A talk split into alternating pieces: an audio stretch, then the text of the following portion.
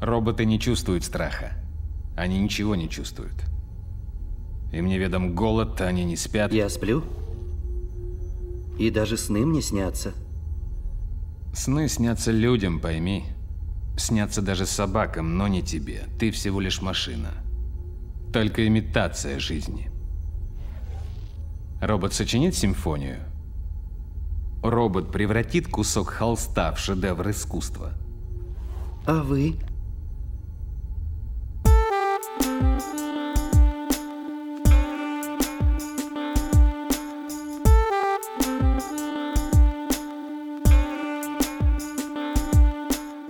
Друзья, всем привет! С вами подкаст «Крысиное товарищество», 78 выпуск. С вами, как и всегда, его ведущие Дамир и Лёша. Всем привет! И сегодня у нас гость а, Петя Трунин. Петя, привет! Привет! А, как дела вообще? Как твой настрой на запись? На запись волшебный. Вы такие, ну, тут так все профессионально. Я очень доволен. Немножко страшно, но вид на казино меня успокаивает, конечно. Да, нас специальное место для гостя, кто не знает. Мы с Дамиром сидим по бокам, смотрим друг на друга, а гость сидит напротив окна и смотрит на чудесные панелечки и леса. И сегодня даже солнце видно. А, Петь, к тебе первый вопрос наш классический. Слушал ли ты когда-нибудь наш подкаст? А, да, слушал это хорошо. То есть ты в целом в контексте того, Первый шаг уже сделан. В контексте того, что сейчас будет происходить. И второй вопрос, принимал ли ты когда-нибудь участие в записи чего-либо? Какие у тебя ожидания от мероприятия сего? Записи нет, только текстовые вари... варианты интервью, а ожидания у меня волшебные. Хорошо. Я уверен, ты хорошо подготовился. Да, мы с Дамиром всегда отлично профессионально готовимся. А, я думаю, будем переходить э, к первой теме и поехали.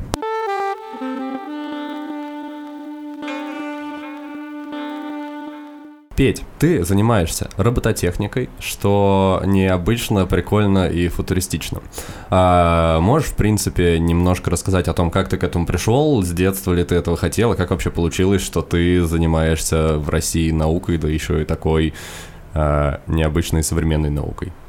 Ой, эта история довольно простая. Я завалил ЕГЭ и пошел туда, куда взяли. Что? На робототехнику?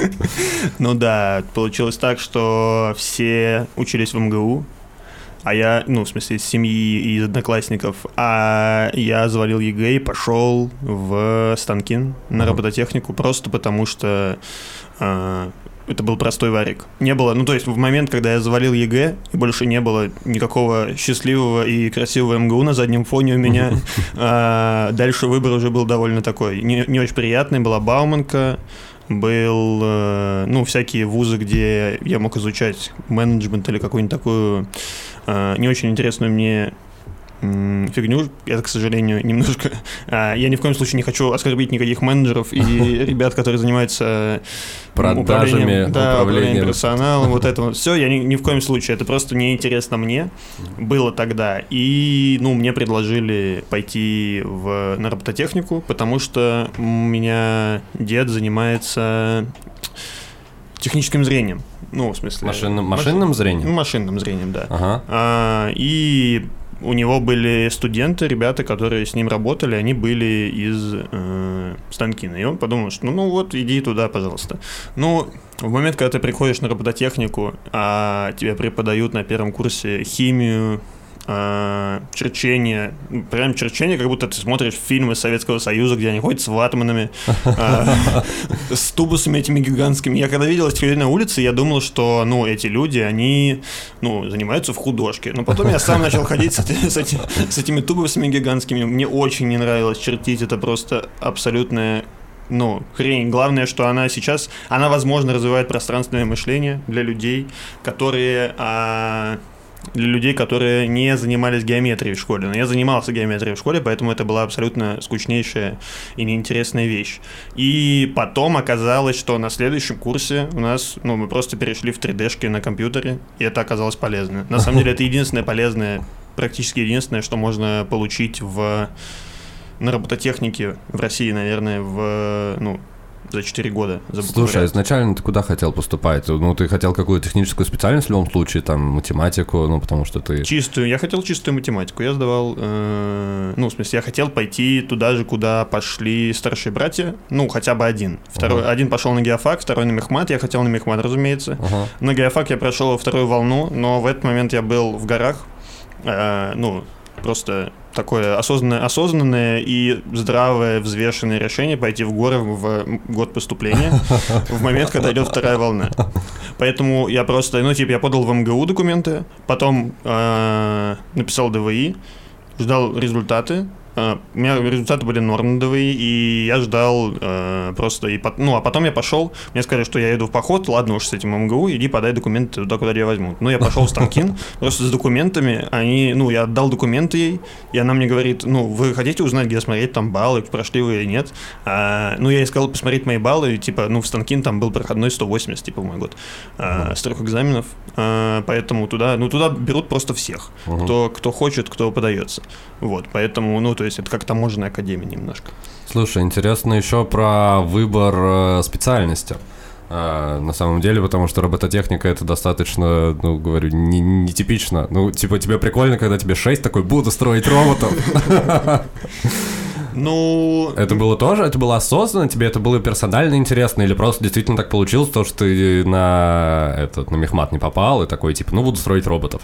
Ну, нет такого. Ну, то есть, в момент, когда я не поступил на мехмат, мне предложили, что я буду работать с дедом над машинным зрением, я подумал, я, разумеется, вообще, это было такой год, э, когда я сидел, играл в компьютер просто все время. А, Я писал пробники хорошо ЕГЭ, поэтому вообще не парился, что там будет дальше. Я просто написал, типа, плохо ЕГЭ, и у меня не было выбора какого-то широкого, куда я могу пойти с математикой, физикой, русским и общагой. А, поэтому я взял математику, русский, физику и посмотрел, куда можно с этим. На робототехнику можно, а, но довольно, ну, довольно странный выбор, при том, что машинное зрение на самом деле вообще к робототехнике никакого отношения не имеет, это чистое программирование. А, но в тот момент я этого не знал. Разумеется, я не смотрел программу этого вуза или что-нибудь, я просто пришел и дал туда документы. А, оказалось, что там нет программирования почти, совсем. А, ну, в основном это просто механика. То есть ты учишь математику, физику и ну, какие-то предметы по робототехнике, типа черчения и деталей роботов. Но по факту, если не работать в этой сфере, то ты в конце после четвертого курса довольно-таки бесполезен, как кадр. А, ну, то есть, вот если сравнивать с твоим обучением, мы смотрели, я смотрел за тобой, как ты заканчиваешь уник, там у тебя выставки, ты э, набираешь портфолио, поступаешь в фирму, Помню, я смеялся над тобой там 4 года назад на- за то, что ты работаешь за, за маленькую зарплату, но ты как, ну, как классическая офисная карьера, ты начал типа с маленького и вырос до хорошего. Поступательно, да, все Да, происходит. а я, ну, мне очень не, не хотелось работать в офисе, и поэтому я начал заниматься научкой, потому что это интересно, и ты не работаешь на большого дядю. Слушай, а ты упомянул деда и машинное зрение. А можешь поподробнее рассказать, что за дед и о чем вообще разговор? А машинное... Задет. А, у меня дедушки, короче, проблема, вот проблема в том, что я поступил не в МГУ, в том, что вся семья училась в МГУ, и вся семья занимается наукой и а, какими-то, ну, вещами, связанными с наукой. То есть, и этот дед, он закончил тоже мехмат, поэтому есть, это, я думаю, чуть позже можно рассказать о том, что есть какой-то, э, если есть старший брат, который всегда делает что-то лучше тебя, то у тебя есть некоторые проблемы с тем, что ты потом со всеми соревнуешься в жизни. А, но вот есть дед, который а, закончил мехмат, и он придумал м, новый метод обработки изображений. Вот. Вместо классического, когда ты разбиваешь по пикселям, заливаешь в яичку, и она тебе говорит, ну, вот это похоже вот на это. А, ну, то есть, там, не знаю, загружаешь а, знак а, дороги, Ага. и она тебе говорит, ну, это похоже на дорожный знак. Ну, как нейросетка. Ну, да, класс... яичко, А. да. И, э, но- Искусственный интеллект. Да. Э, А у него система работает по разбиению, ну там, я, не- я не буду углубляться в сильные подробности, но просто э, у него система для того, чтобы работать на ИИ, ну, требуется ядра CUDA, это ядра, которые стоят в NVIDIA видеокартах, поэтому все автопилоты, на самом деле, это очень дорого, потому что ты загрузишь туда очень большие данные, ну, и тебе нужно что-то, что обрабатывает. А, и, соответственно, чтобы яичко обрабатывало, нужны хорошие процессоры, хорошие видеокарты. А, а у деда алгоритм из-за того, что умнее, А, Нужно Он- меньше мощностей. да, типа. и а в этом его преимущество. Но, к сожалению, мой дед, как классический выходец из Советского Союза, ученый выходец из Советского Союза, при этом не имеющий желания зарабатывать много денег, а, оставил свое исследование у себя. Что это значит? Это значит, что когда ему предложили ну, развивать это в фирме, он отказался, потому что ну, эти менеджеры глупые, они ничего не могут. А, и эти продажники дурацкие. Вот. И эта проблема, на самом деле, одна из основных в науке. В принципе, в том, что ну, научные исследования, 4% научных исследований доходят до какого-то... До реализации. Да, типа. до реализации, до имплементации. И не имеет смысла, а, в принципе, ну, то есть, как, как живут ученые, как живет, например, дед, или, ну, как он жил до того, как там грант, основную систему грантов в России отменили. А, это произошло в прошлом году. Так вот, как они живут? Они живут так. Ты, у тебя есть исследование, которое, на которое ты берешь грант каждый год. Каждый год ты берешь миллион рублей, Мгм. ты на этот миллион рублей живешь, плюс научная, там, не знаю, какая-то зарплата тебе за то, что ты преподаешь, там, 25 тысяч. Ты на этот миллион рублей каждый год живешь, каждый год сдаешь отчет. В момент, когда у тебя вдруг будет решение проблемы твоей, которую, ну, на которую ты берешь деньги, тебе придется при- придумывать что-то новое. И поэтому ну, исследование не доходит до конца, потому что если ученый зако- закончит, он в следующем году может не успеть придумать идею, чтобы взять на нее грант. И из-за этого получается, что они остаются на той же точке, то есть, ну, просто пишут в стол постоянно, в стол, в стол, в стол, и в итоге, ну, никакого выхлопа у этого нет. А если тебе бизнес платит или э, государство платит, что у тебя там есть в конце года м, фирма, которая продает, есть MVP, есть клиенты, есть люди, которых ты нанял на то, чтобы они занимались, там, не знаю, э, customer development или чем-нибудь таким, то, ну, тут, разумеется, есть сразу выхлоп. То есть в чем, в чем идея стартапа? В том, что ты берешь деньги, и ты знаешь, что у тебя не научный отчет от тебя требуется в конце года, а от тебя требуются продажи, графики хорошие и все остальное. Вот. И, соответственно, из-за этого, ну, мой дед э, находится в той же точке, что и был, ну, 20 лет назад. Он придумал много еще вещей, много доработал. Но, к сожалению, его продукт, который, в принципе, гениален, а, остался на той же точке. Слушай, а он его кому отдает государству или он остается а, за его авторством просто лежать на полке или что с ним происходит? Ну, В- если это на государственные гранты, правильно? Это на государственные гранты, но патенты в РФФИшных грантах, там в, в части, в которой там по миллиону рублей, там не требуется написание патентов. В момент, когда ты, от тебя требуют в гранте написание патента, ты можешь написать патент, и дальше у вас там договор, если ты с какой-то организацией сотрудничаешь, у вас договор, что если он, они тебе дали деньги, ты разработал а, какое-то устройство, то патент пишется на их имя или в ваше совместное авторство. И тогда дальше ты можешь либо не получать с этого деньги, потому что ты как бы просто наемный сотрудник. Ну, то есть, если ты пишешь гра- на грант от организации, а а не от государства, то ты ну, просто как будто работаешь в фирме, в каком-то отделе по инновационным технологиям. А если ты работаешь на государство, просто на грантах государственных, как большинство ученых делало там год назад а, в России, то ну, ты просто пишешь и пишешь, пишешь и пишешь. У тебя нет а, итога, Какой-то четкой цели. да, у тебя нет четко... Ты пес, бегущий за собакой. Ой, за машиной, господи. Пес, бегущий за собакой, тоже интересно. У тебя нет плана.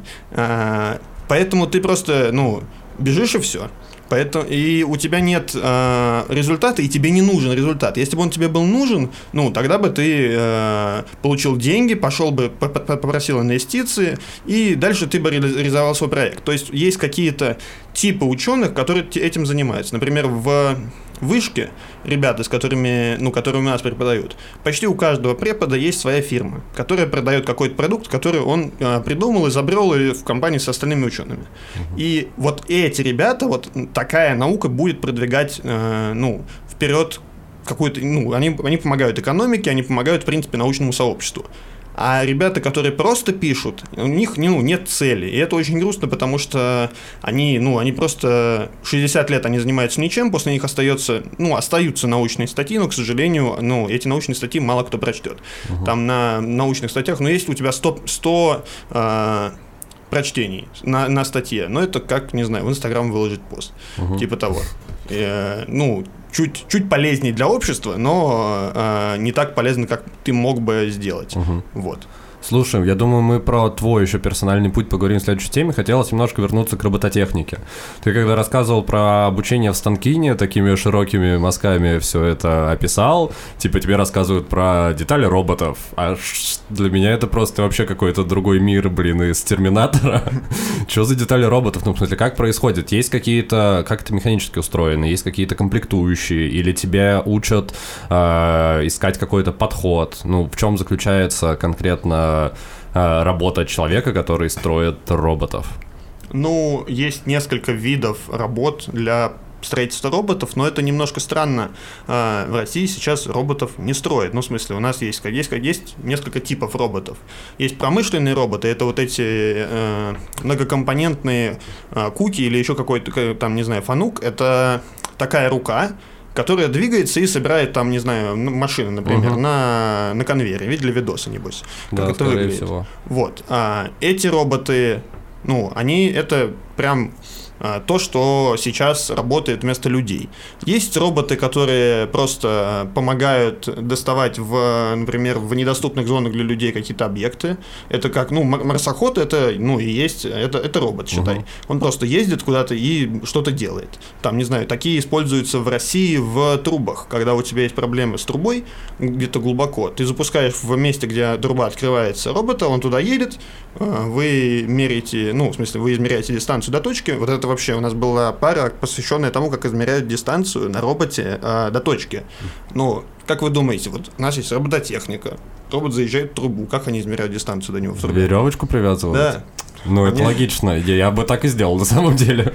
Ну, современные технологии в робототехнике. Ну, ну, то есть у тебя робот на поводке на самом деле. Ну, мне кажется, что, типа, это как, я не знаю, правда это или нет, но раньше был анекдот, не анекдот, а, про этот, про ручку, которая работает в космосе, что там какая-то там, ну, скорее всего, советский анекдот, что какая-то западная страна потратила кучу инвестиций, чтобы изобрести ручку, которая будет работать в космосе, а наш просто... Да, взяли просто карандаш. Ну, типа, если что-то может работать просто, зачем это усложнять? Вот, я думаю, здесь такая логика. Ну, типа, веревочка, она справляется со своей целью, и это недорого, блин, купить веревочку, привязать к роботу. Да, но ты понимаешь, что у тебя робот идет в трубе, то есть у тебя веревка просто, ну, а, у тебя за что-то она зацепилась или еще что-то, у тебя uh-huh. веревки не осталось, ну, просто провод или провод. Uh-huh. Вместо того, чтобы, ну, понимаешь, что ну, это не очень сложно сделать а, геолокатор или эхолокатор, который запускает звук и получает его обратно, и uh-huh. получает, говорит расстояние. А, здесь Хотя, на самом деле, я сейчас понял, что, возможно, это не совсем так, потому что труба-то искривляется, и с эхолокатором могут быть проблемы, но, в принципе, это все решаемые задачки дистанционно. Ну, то есть, это угу. у тебя же пульт не привязан к телеку все-таки.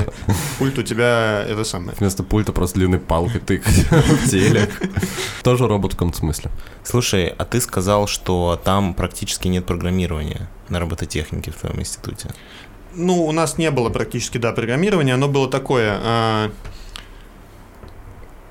что-то типа школьного. У меня в школе было очень мощное программирование. А, не то чтобы я им сильно занимался, но оно все равно было мощнее, чем в институте. Там у нас было два, два года программирования. Но могу описать одной истории, какое было программирование. Был человек, а, со мной учился на, в параллельной группе. И на экзамене, ну, на экзамен он пришел так. Он пришел, сел, списал экзамен, подходит к преподавателю, сдает листочек, мы на листочках писали экзамен по, по программированию. В смысле, да. на листочке? Код на листочке. Ну, это иногда так, так, такое часто бывает, в, не знаю, в Яндексе на собеседовании ты пишешь код на доске. А, так вот, он приходит, сдает, препод смотрит на него, потом смотрит на листочек, потом снова на него и спрашивает, это какой язык программирования? Он списал задачку на другом языке программирования. И, ну, ладно, его отчислили, но все равно такое, то есть вот он был допущен до экзамена, то есть чтобы дойти до туда, он мог, он мог, ну, не знать даже, какой язык программирования мы учим. Вот. Поэтому, ну, программирования было прям мало, было программирование на ассемблере, это когда ты это ужасно. Это, ну, вот, когда ты микропроцессоры э, программируешь, это что-то. Представьте себе, что вам сказали, ну, в 80-х программировать. Только это 2018 типа Ну да, типа того. И это очень-очень странное. Ну, то есть все, все, к сожалению, у нас есть один вуз, который очень хороший в робототехнике, он в Питере находится, а ну, остальные, они немножко устарели в этом. Мой вопрос вообще про программирование был к тому, что а, я всегда думал, что робототехника это на 80% программирования, ну, или как минимум человек, который создает роботов, он обязан понимать, как вообще работает программирование, ну, это же типа связано все. Ну, и, или я не прав, или робототехника это другая сфера, и можно, не знаю, ни одного языка программирования собирать роботов как-то технически или... Ну, смотри, у тебя есть какие-то задачи, которые ты решаешь. Ну, предположим, тебе нужно взять стакан, да, роботом. Чтобы взять стакан, тебе нужно подвести э, робота к этой точке и зажать схват вроде как алгоритм не очень сложный. Если у тебя добавляется сюда система технического зрения, если стакан, вот у Леши стакан стоит в э, углублении для стакана. Если робот знает, что там углубление у стакана, то все, что ему нужно сделать, это подъехать на точку, с которой ты знаешь, что он ее возьмет, его возьмет, и зажать схват. И mm-hmm. все. Ну, то есть здесь вроде как два действия. Если же тебе нужно привязывать к этому систему технического зрения и все остальное, то, конечно, ты, тебе нужно сначала написать систему технического зрения, которая будет выявлять стакан. Потом тебе нужно, ну, движение робота, то есть у тебя робот стоит не в таком положении, в котором нужно. Тебе нужно рассчитать, как он должен подъехать, где должен оказаться его схват. Вот это все, это, ну, большая команда решает. У тебя есть механики, которые делают роботы сами, электроники, которые им помогают. Ну, в смысле, механик электроник обычно одна профессия, в смысле, он должен делать и то, и другое. Есть программист, который программирует роботов, и есть э, остальные ребята, которые, ну, не знаю, просто дизайнят, дизайнят внешний вид и что-нибудь такое. А, и чтобы, ну, один профессиональный робототехник, хороший, ну, скорее всего, он закончил, там, не знаю, аспирантуру уже, он может все сделать это сам. А так это обычно делает команда. И если у тебя там робот со схватом, то есть вот ребята, которые, роботы, которые руки, они делают, э, ну, машины на конвейере. У тебя есть четкие э, траектории, которые он должен пройти. Э, машина всегда становится на одном и том же месте, шов сварной, который нужно сделать, всегда будет на одном и том же месте. И вот этим роботам, ну, не так, э, там не так важно программирование, как чтобы создать робота, тебе нужно очень-очень много вещей рассчитывать просто физически. То есть у тебя на самом деле в роботах очень много физики, потому что тебе нужно понять, какие движки и все остальное ставить, чтобы ты мог э, там с каким-то, какой-то вес поднимать, например. То есть у тебя двигатели стоят в шести местах на роботе, в стандартном э, роботе рукообразном. И в этих шести местах у тебя в каждом есть какой-то момент силы, который тебе нужно приложить, чтобы объект сдвинулся. И плюс тебе нужно еще рассчитать, чтобы вес робота был достаточный, чтобы у тебя... Ну, чтобы он не перевернулся. Например. Ну да, очень-очень много вещей, которые на самом деле физика, математика, механика. Поэтому ну, там самый сложный предмет у меня в универе был теоретическая механика. Вот. То есть просто где мы считали моменты сил на каких-то объектах. И все. А на остальные предметы, на самом деле, преподавателям было довольно-таки все равно, то есть, ну, ставили довольно просто. Угу. Слушай, я хотел спросить еще по поводу э, подхода к этому ко всему. Ты просто вот назвал несколько там комплектующих, э, там система зрения, еще что-то, еще что-то. Э, как это происходит? Ты эти штуки можешь как разработать сам с нуля, так и взять уже какие-то имеющиеся на рынке, э, не знаю, технологии, которые уже есть, которые ты встраиваешь. Ну, условно, на примере сайта мне проще всего это рассказать, что тебе не обязательно писать весь сайт с нуля самому, а, вот, э, ты можешь взять просто готовые куски кода и, не знаю, встроить в свой код. Соответственно, с роботами также это работает или зависит от цели, или зависит от финансов? Ну, разумеется, все зависит от цели и финансов. Зачем тебе делать сайт на тильде, который все будут знать, что он на тильде, когда на него заходит, чем, ну, если ты можешь нанять программиста себе, который, ну, сделает тебе хороший сайт, uh-huh. привяжет туда все. Ну, то есть, а, с роботами то же самое. Школьные роботы, это всегда там есть одна большая компания, Arduino, которая делает все компоненты, ну, закуп... Что за школьный робот, прости? Ну, если шко... в школе, в большинстве московских школ, если брать московские, то там есть кружки по робототехнике. Нифига себе. И Прикольно. они довольно одинаковые все, там есть набор Arduino. Э, в принципе, это очень хорошая э, среда у них, потому что есть очень много плат, очень много датчиков, очень много компонентов для всех запросов, которые могут появиться у школьников. Это прям респект, это волшебно. Но кроме того, что они могут появиться у школьников, такие же запросы ну, могут, могут решать реальные робототехники. Поэтому ну, робототехники периодически используют там для макетов или для проверки чего-то ардуинки. То есть маленькие платы школьные, которые там можно купить э, по 1500 рублей. Но так вообще, как и вся электроника, если ты делаешь реальное устройство, которое реально должно пойти на рынок, там, конечно, не должно быть никакой чужой платы, за которую тебе придется, ну, платить. Тебе легче сделать, чтобы у тебя инженер спроектировал плату, вы нашли завод, который тебе будет их штамповать, и ты, ну, вы быстренько выпускаете продукт. А что касается компонентов, то, разумеется, если ты будешь каждый комп... вот в этом одна из проблем текущей ситуации. Если ты будешь каждый компонент делать сам, ты никогда ничего не сделаешь. Все технологии, они у нас э, международные. Нельзя э, сказать, что мы там что-то быстро заменим. Э, если мы будем делать э, процессоры, например, ну, будем делать их годами. Ну вот представь, что тебе, ну, что кто-то из русских ребят будет делать Photoshop. Ага. Ну, сколько он будет делать Photoshop? Сколько ну, долго, это понятно, что это как сделать, типа, взять, сделать свой Инстаграм, типа, там же есть... Но вот с Инстаграмом, кстати, проще, потому что у них есть готовый прям идеальный продукт. Ну, ты делаешь под копирку. Да, они угу. даже, небось, ну, попробуют найти исходные коды на этом самом, просто сделать цвет поменяют под бело-синий красный, и все. А, в... Как он там будет называться? Росграм? Да, типа того. Ну, это ну, аналог гидры, видимо. А, а, так вот, а, все технологии, они международные. Нельзя просто делать все в России, потому что ну, у нас нет некоторых комплектующих, у нас нет тех таких техпроцессов.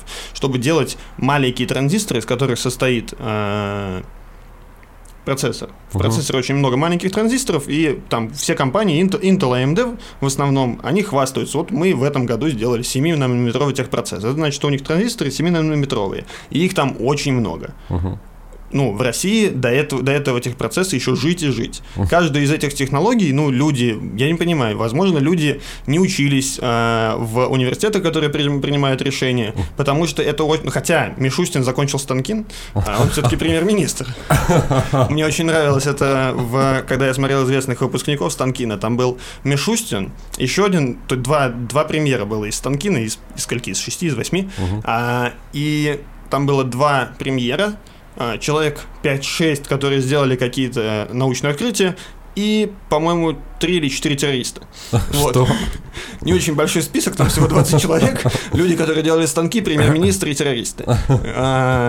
Вот, и эти ребята, возможно, не понимают, как устроены техпроцессы, но вроде как должны они понимать, что невозможно сделать какую-то крутую технологию а, так быстро. Плюс еще сейчас, ну, а, эта вся ситуация о том, что мы получаем какую-то часть Земли, она очень-очень плохо влияет на нас и на нашу а, экономику. И поэтому все, вот, все поставки, которые сейчас остановлены, у меня сейчас ситуация с дипломом примерно такая. Я пришел на диплом к преподавателю, и он мне и, и спрашиваю у него, мы будем ставить опыт, а мы делаем там э, э, солнеч, типа солнечных батарей на, на, на мягких пленках. Что это значит? Это значит, что у тебя не стекла и панели, uh-huh. а можно там, не знаю, на на какой-то движущийся объект, который будет сгибаться и разгибаться, а, можно сделать из этого солнечную батарею. И угу. проверка опыта такая. Я у него спрашиваю, будем ставить опыт? И он говорит, нет, комплектующий. Ну, то есть, комплектующих нет. Нам, мы не можем взять а, материал, из которого делать пленку мягкую, потому что его просто в России больше нет, остановились поставки. Из-за этого мой диплом будет выглядеть так. Я возьму чужую статью, скопирую оттуда картинки, переведу текст на русский и сдам это как диплом. Почему? Потому что у нас просто нечего делать. Ну, мы пришли, он говорит, ну вот, вот э, к сожалению, материала больше не будет, опытов тоже не будет. Вы так, посмотрите, что, что у нас. А там просто пустое оборудование во всей лабе стоит. Посмотрите, вот, вот тут мы могли бы делать, вот тут мы могли бы делать это, вот тут мы могли бы делать то. И так сейчас будет везде. Слушай, а ты сейчас, получается, второй высшее получаешь, или у тебя аспирантура? Нет, у меня второй курс магистратуры, но а. по другому направлению, потому что а, из-за того, что я поступил в Станкино, вся остальная семья учится в МГУ, мне нужно было закрыть гештальт с э, дипломом хорошего вуза, но ну, я пошел не в МГУ, в вышку. А, и сейчас вот я, зак- я закончу вышку и пойду в аспирантуру. Мне осталось чуть-чуть, на самом деле, чтобы обогнать всех остальных братьев, я наконец успокоился. А, но пока я их не обогнал, я не могу успокоиться. Ну вот Арсений уехал в Таиланд, Василий, Василий э, ушел из науки в Московскую школу кино. Мне буквально один шаг остался, чтобы я стал любимым внуком, господи. А, Дима взял академ. Вообще, я один остался учиться в, в своей семье, так что мне вообще, на самом деле, даже уже шаги делать не надо, Ну, нужно слушай, просто ну, приехать. у Сени два высших, как бы. А можно еще вопрос, какая у тебя вторая, сейчас ты сказал на другую специальность, пошел на магистратуру, что за специальность? Материалы, приборы и нанотехнологии. А, ну то есть это в той же плюс-минус сфере, просто будет углубленные знания в какой-то определенной Ну, специализации. в квантовой физике, но, если честно, я же, мне интересно то, чем я занимаюсь, медицинская робототехника. Мне не очень э, импонирует э, квантовая физика, к сожалению. Мгм. Вот это, конечно, может быть очень интересно, но если так посмотреть, то, во-первых, это годы и годы еще работы, то есть робототехника – это совокупность э, мехатроники, электроники, э, Поэтому, ну, мехатроника это как роботы движутся, собственно, Мгм. электроника это то, что у них есть. И программирование, то есть когда ты программируешь роботов. Но программирование у нас было поменьше. А в квантовой физике это прям глубокая наука, и чтобы ее понять, нужно годами сидеть и учиться. Я только, только, только начал понимать робототехнику, прям, ну, я читаю статью, и я понимаю, что они сделали, как они сделали, ну, где у них косяки. А если я открываю статью по квантовой физике, ну, я смотрю и думаю, это незнакомое слово, это снова незнакомое слово, вот то незнакомое слово. В общем, ну, чтобы знать квантовую физику, нужно очень долго учиться, и ты, ну, там, лет, лет в 50 ты начнешь понимать квантовую физику, а, ну, прям реально понимать. А с робототехникой попроще, робототехника ты видишь решение свое, то есть ты создаешь какой-то продукт для человека, и ты знаешь, вот он будет им так пользоваться. А квантовая физика это фундаментальная наука, и когда ты э, что-то там придумываешь, ты не знаешь, может быть, это понадобится кому-то через 20 лет, может быть, никогда не понадобится. А робототехника, ты просто сделал продукт, и какая-то фирма у тебя его заказывает. Вот примерно Мгм. это так выглядит. А, ну или можно просто ну, создавать новых роботов. Вот.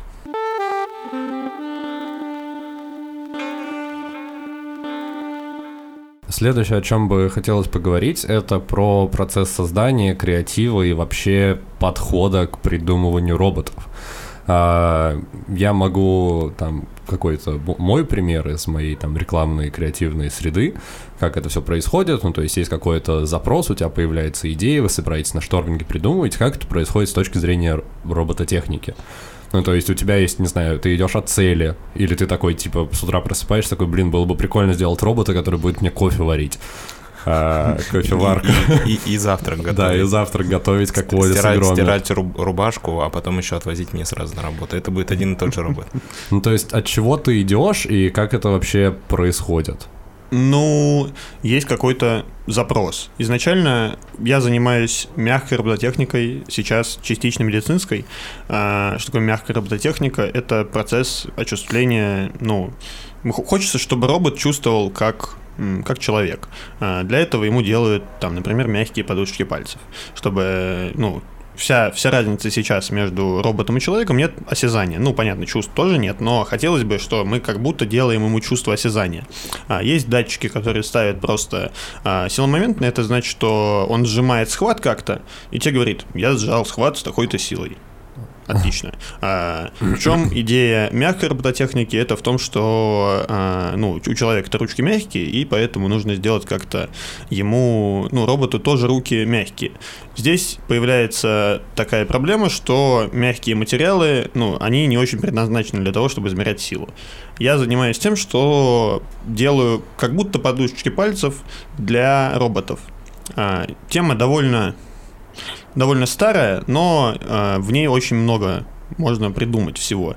А, например, вот если посмотреть на собак Boston Dynamics, например, у них, э, они когда наступают, у них в лапах на конце стоят резиновые набалдашники. В этих набалдашниках находятся датчики. И они говорят, мы наступили с такой-то силой куда-то. Вот. И я делаю то же самое, только для подушечек пальцев и не, ну, не такое жесткое. Проблема резины в том, что она жесткая, и если, ну, подушечки пальцев такими не бывают.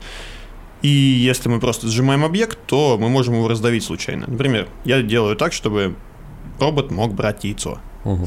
Просто для примера. Я этим, конечно, не занимаюсь, потому что, ну, пока, пока нам не нужна яичница, которая это самое. Хотя яичницу тоже делают роботы вполне уже это самое. Уже, уже довольно давно. Вот, есть робокухни и всякая такая красота. Я занимаюсь тем, что у робота, если мы, например, берем а, просто схват, мы ставим на него такие подушечки пальцев, и он не дает проскальзывать предмету, не дает, и держит его с нужной силой. И также эти, ну, эта система может быть с другой стороны, со стороны человека. То есть, если у вас есть джойстик стандартный для Xbox, например, в нем есть э, сами джойстики. То есть есть геймпад, и в него, uh-huh. из него торчат джойстики. Джойстики у нас э, считаются двухкомпонентными, то есть вы можете вводить по плоскости X, Y, uh-huh. да? Можно нажать. Ну, можно нажать, но uh-huh. с какой-то там у тебя есть одна, э, то есть ты просто нажал, это как кнопка, uh-huh. работает. А я делаю то же самое, только с нажатием по э, по силе. То есть ты нажимаешь, и у тебя сила изменяется. Это из-за этого у тебя вместо двух компонент X и Y у тебя появляется еще Z компонента. То есть, например, у тебя есть игра, в которой нужно управлять по трем осям. Или, например, в, у тебя есть э, дрон. Если у тебя дрон, он летает соответственно, в 3D пространстве, uh-huh. и у тебя два джойстика, один вверх-вниз, uh-huh. один вправо-влево, вперед-назад. А тут у тебя появляется один джойстик на все компоненты. Uh-huh и тогда ты управляешь просто одной кнопкой всеми компонентами дрона. И это важно для объектов, ну, типа дронов. В дронах можно все-таки человеку использовать э, просто два пальца.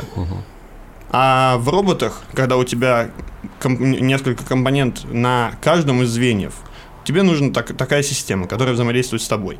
Плюс, если эта система стоит на роботе, то ты можешь мягко брать предметы, при этом управляя по всем трем осям сразу.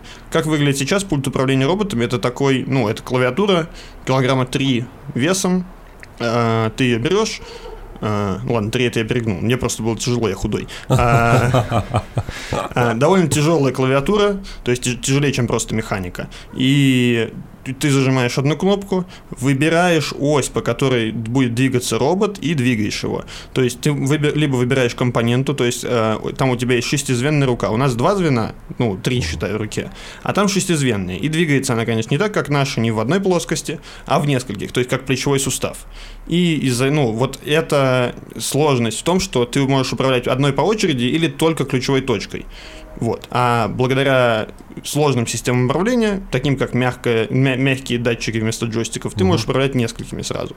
И процесс придумывания выглядит примерно так. Ты, а, ну, в науке если не считать патентов, не существует воровства, как в бизнесе, когда в бизнесе ты берешь чужую идею, лучшую. Угу. Это не воровство, это, ну, ты взял хорошую идею и имплементируешь ее к себе. Угу. А, то же самое в науке, ты смотришь, поэтому наука не работает в закрытом пространстве, а, потому что ты смотришь на все остальные решения и думаешь, вот здесь я бы сделал чуть-чуть по-другому, или вот здесь я бы сделал чуть-чуть по-другому. Или можно взять две штуки какие-нибудь, да, объединить, и, объединить, и получится третья штука. Да, и в науке, ну, то есть у тебя есть какой-то вопрос, который тебе нужно решить, и ты смотришь, заходишь на, ну, там, на ResearchGate, это такой агрегатор статей, а, ты заходишь туда, забиваешь свой запрос и смотришь, какие статьи научные на эту тему есть. Дальше ты думаешь, ну, это мне не совсем подходит. А, думаешь, ну, на, на, с другой стороны над своим решением. И снова ищешь другое решение для своей проблемы. А потом ты объединяешь несколько решений у себя и получаешь хороший ответ. Угу. Плюс науки в том, что если ты, ну, и в патентоведении, у тебя должно быть а, нет, нет никогда, никогда нет а, новых проектов. То есть все, все придумано до нас. Если ты не сделал открытие, которое дает Нобелевку, то ты, скорее всего, э, какую-то часть взял у других людей. То есть не может быть диплома без цитирования, не может быть научной статьи без цитирования, не может быть э, продукта без конкурентов. То есть у тебя есть либо прямые, либо костные конкуренты. То есть, если, ну, как, если ты пришел просить инвестиции на проект и сказал, что у тебя нет конкурентов на рынке, угу. ты, ну, ты пойдешь гулять, потому что никто инвестиции тебе не даст. Это просто значит, что ты не умеешь искать. Ну, потому что с точки зрения там продаж, например, нет какой-то статистики, как это вообще, ну, типа, тебя вкладывают деньги, чтобы на этом в дальнейшем заработать насколько я понимаю. Да, ну то есть, если ты придумал что-то совершенно новое, угу. то ты либо получаешь Нобелевку, либо, ну, либо ты не придумал что-то новое, потому что так не бывает. Ты, ты придумал что-то, что заменяет какой-то уже, ну, какой-то уже готовый продукт. Либо ты придумал что-то, что а, чуть-чуть видоизменено по сравнению с предыдущим продуктом. Поэтому, например, а, сейчас дали инвестиции от АФК-системы в вышке. А, типа степуха. Вот. И в, на презентации они спросили, ну, у вас есть конкуренты? А, я не очень хорошо подготовился к презентации, поэтому я не смотрел. Но научные, но так как продукт, который мы будем делать, итоговый, а это акустический пинцет для биоматериалов, то есть это пинцет, которым ты не трогаешь, а он звуком поднимает материал. А, Что вот, что... и ты, ты берешь э, и, и говоришь, ну, это наука, просто наука, решение уже готовое. Но прода- прода- продает ли их кто-нибудь? Нет, не продает.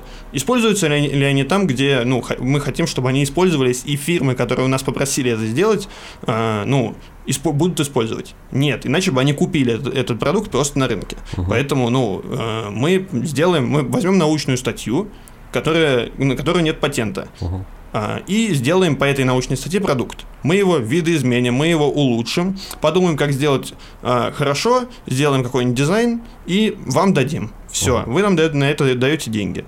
Но а, просто вот новый продукт придумать практически нереально. Просто придумать что-то новое в этом мире довольно сложно. Мгм. Слушай, у меня вопрос про продукт. Ты вот как раз сказал в начале про подушечки пальцев у роботов и про какой-то пинцет, который звуком что-то поднимает. А ты можешь привести какой-то пример из э, того, чем ты непосредственно занимаешься в медицине, где это используется? Просто, ну, ты рассказываешь какие-то интересные вещи, но я не могу представить вообще, что это и где это. Ну, там, например, а, для проведения какой-нибудь сложной операции. Ну, я просто тоже не очень представляю, Ну, зачем роботу подушечки пальцев. Ну, например. представь, что робот пытается заменить тебя во всем, да? А, Чтобы заменить тебя во всем, ему, например, нужно брать хрупкие предметы. Если он будет брать хрупкие предметы а, железными, просто железными конечностями, Мгм. он может их ломать. А, Или они будут проскальзывать. Ну, то есть Ну, нужно считывать нажим, в этом Да. прикол, потому что Мгм. если он его просто сжимает, он же не контролирует силу, с которой он сжимает. Да, или, например, то же самое, та же самая э, схема работает с полностью чувствительной кожей. А, зачем это нужно? Это фантомы, для, например, для медиков. Медики, студенты учатся, ну, делать надрезы скальпелем. Я понял. Для чтобы практики. понять, да, чтобы понять, как они это делают, мы берем и ну, показываем, как надо, а дальше берем им, да- даем им тренажер, в котором внутри, а, там, не знаю, датчики силы. И они считывают, где он только что провел надрез. И мы ему говорим, нет, тут неверно. То есть вместо того, чтобы студенты будут учиться в морге резать людей, они будут учиться на фантомах, которые, ну, по обратной связи то же самое, но только ты можешь фантом резать миллион раз, а в морге трупа один раз. Блин, прикольно. А про звуковой пинцет? Звуковой пинцет это м, красиво. Я бы показал видео, будь у вас видео подкаст. А, Мы можем приложить ссылку в описании на видео, если ты пришлешь. Хорошо.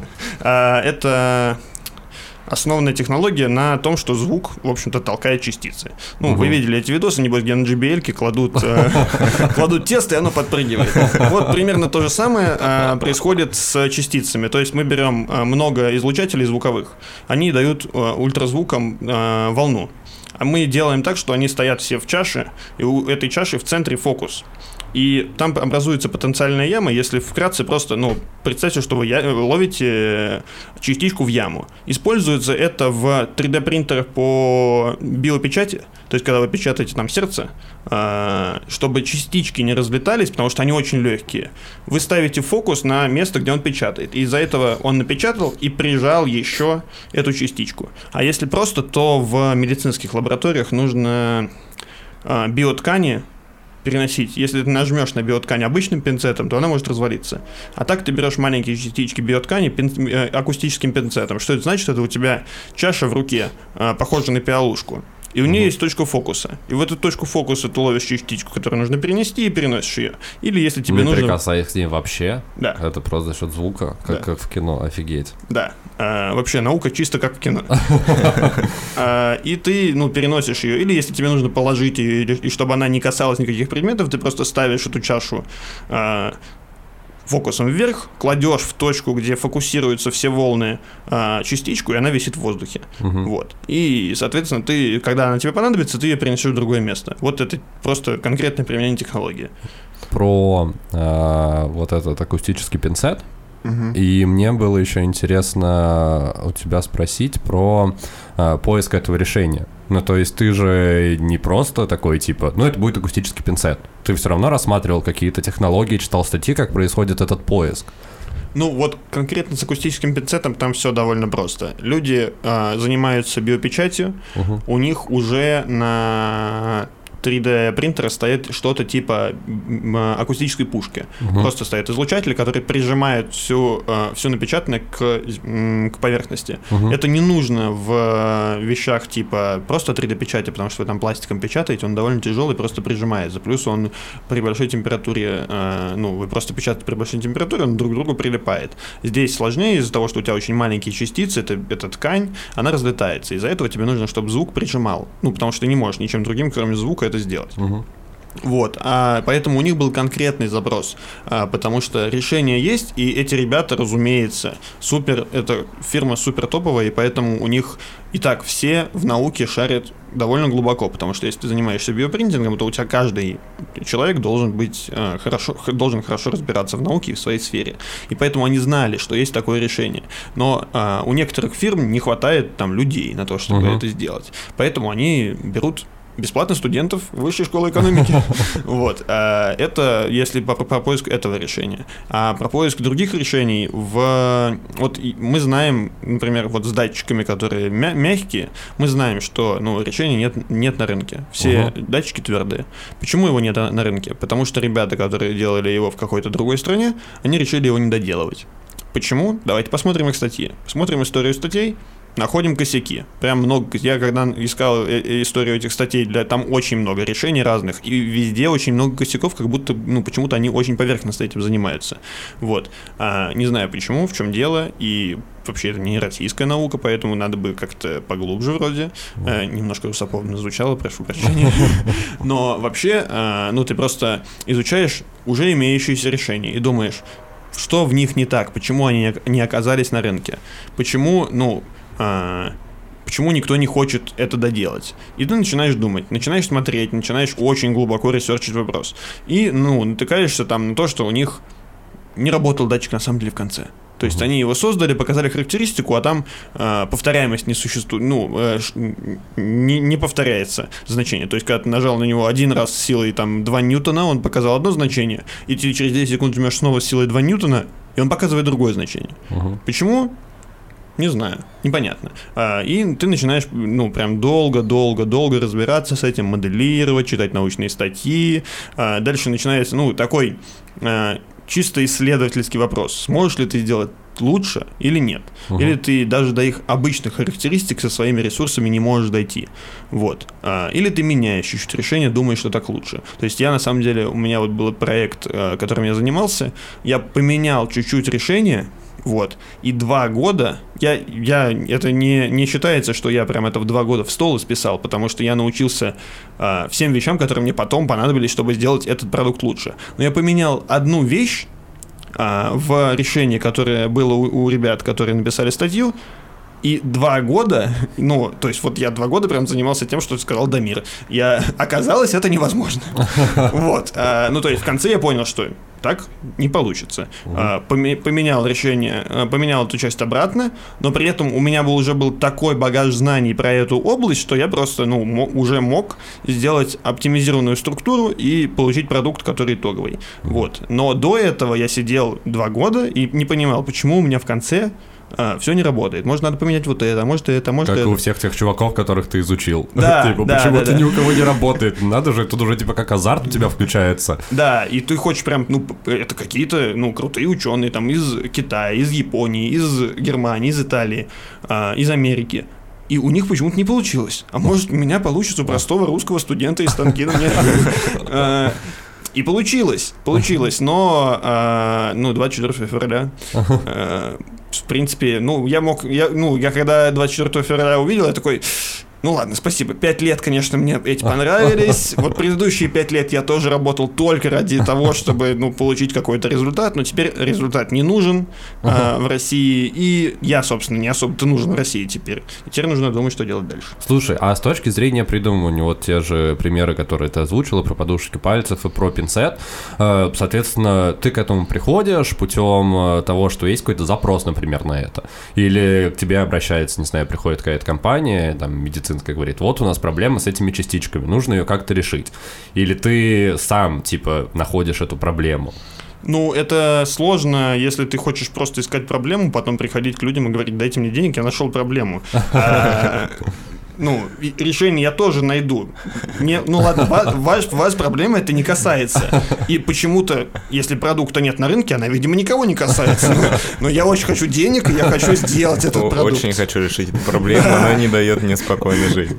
Это как, ну, как математики, которые решают эти задачки. Ну, математик может сидеть и решать задачки. Решает задачки, ну, есть ли польза от этого кому-то? Она, разумеется, есть. Но денег тебе за это давать не будут, за то, что ты просто задачки решаешь. Поэтому, ну, скорее всего, есть какой-то запрос. Чаще всего есть какой-то запрос. Либо uh-huh. ты... Вот я начинал делать мягкую робототехнику просто как диплом. Uh-huh. А, мне предложили... Там был вот похожее, что вышки — это проекты, а когда у тебя есть проектная деятельность, вы, вам научник говорит, мы выбираем вот эту деятельность, например, акустический пинцет. Uh-huh. Мы начинаем ее делать. А, скорее всего, этот запрос пришел от фирмы с которой взаимодействует вышка.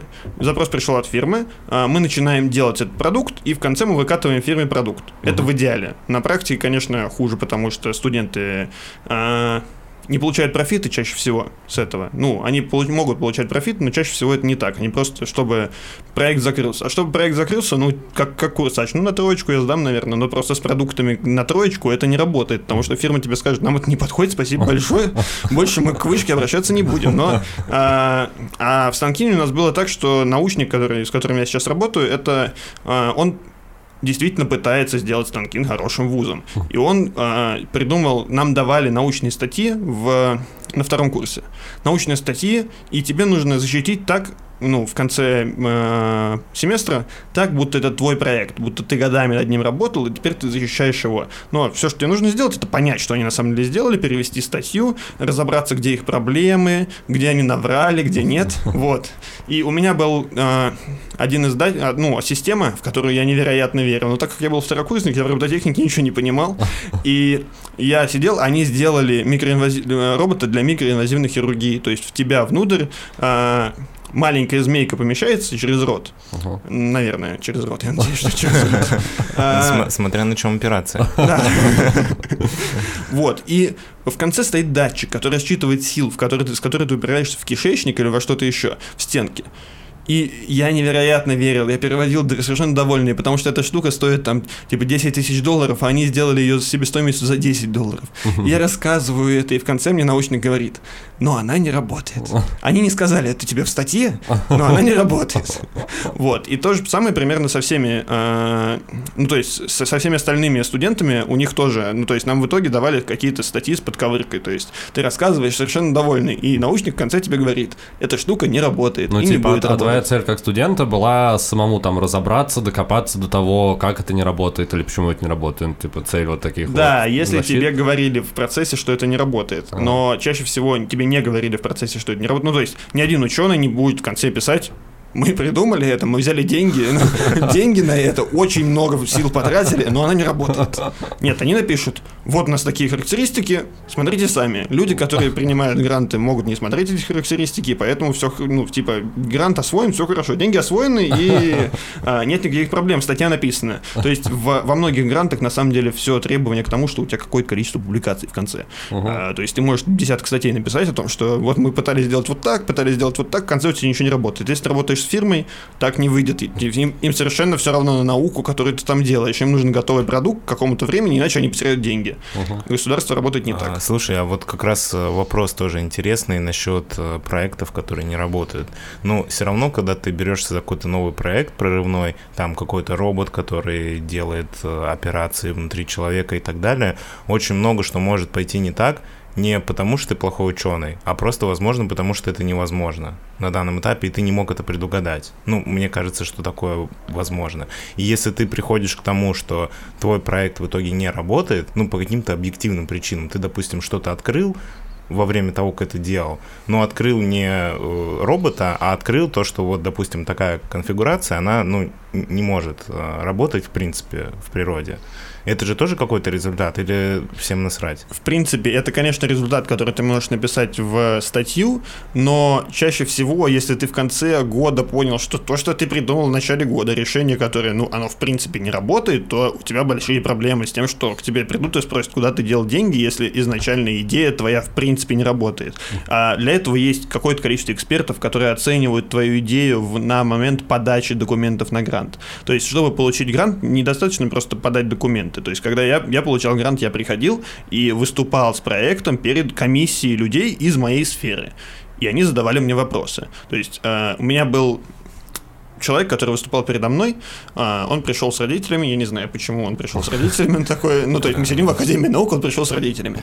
А, так вот, он а, пытался получить деньги на то, чтобы сделать а, робота, который двигается в процессе полета. А, к сожалению, все, что у него было, это презентация, которая была хорошо сделана, без претензий. Но а, реализацию идеи у него спросили, как вы будете двигать. И он сказал, у нас будут секции. И показал слайд с секциями. Как выглядят секции, которые будут дви- изменять положи- ну, состояние робота в процессе полета. Это, знаете, на самокатах, чтобы руль поднять, нужно нажать на пимпочку, Ага, и потянуть руль. ага. Вот он придумал то же самое. Просто мы сделаем дрон вот с такими пимпочками. И у меня спросили, а в процессе полета как он будет изменяться?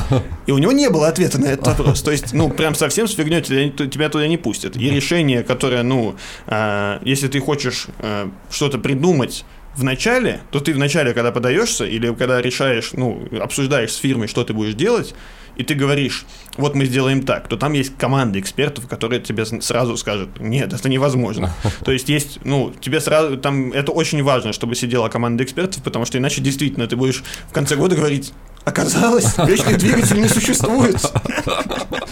Да, 100 миллиардов потратили, но зато какой результат в научной статье? Ну, а какой процент? Ну, получается, что большая часть э, проектов, под которые даются гранты, а больший процент этих э, проектов, они все-таки рабочие получаются по итогу. Просто ты сказал кучу статей, которые не работают. Да, вот в этом одна из самых проблем больших науки для тех, кто занимается научные люди. Это, наверное, самые оптимистичные люди на свете, потому что 4% научных исследований доходят до чего-то.